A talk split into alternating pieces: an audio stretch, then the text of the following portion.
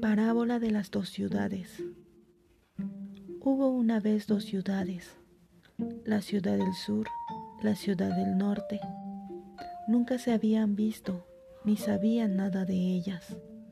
Vivía la una ajena de la existencia de la otra. Pero un día el hombre construyó un puente que cruzaba el continente de lado a lado. Ese puente conectaba a ambas ciudades de todas las ciudades del mundo, las conectó a ellas. La explicación de la parábola de las dos ciudades es la siguiente. La ciudad del sur sos vos, la ciudad del norte yo. Dios es el hombre y el puente nuestro amor.